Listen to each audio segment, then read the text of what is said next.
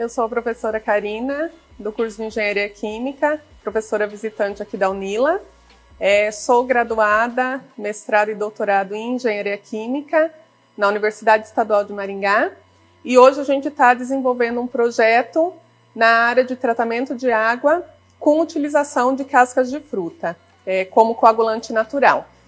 Esse projeto Hoje a gente está trabalhando com os testes iniciais em relação a ele, então são ensaios preliminares para avaliação do equipamento, já que a gente não dispõe na universidade de um JAR teste, então simulamos um equipamento que está aqui com as rotações específicas e estamos trabalhando a questão do tratamento de água em termos de eficiência de remoção de turbidez como ensaios preliminares.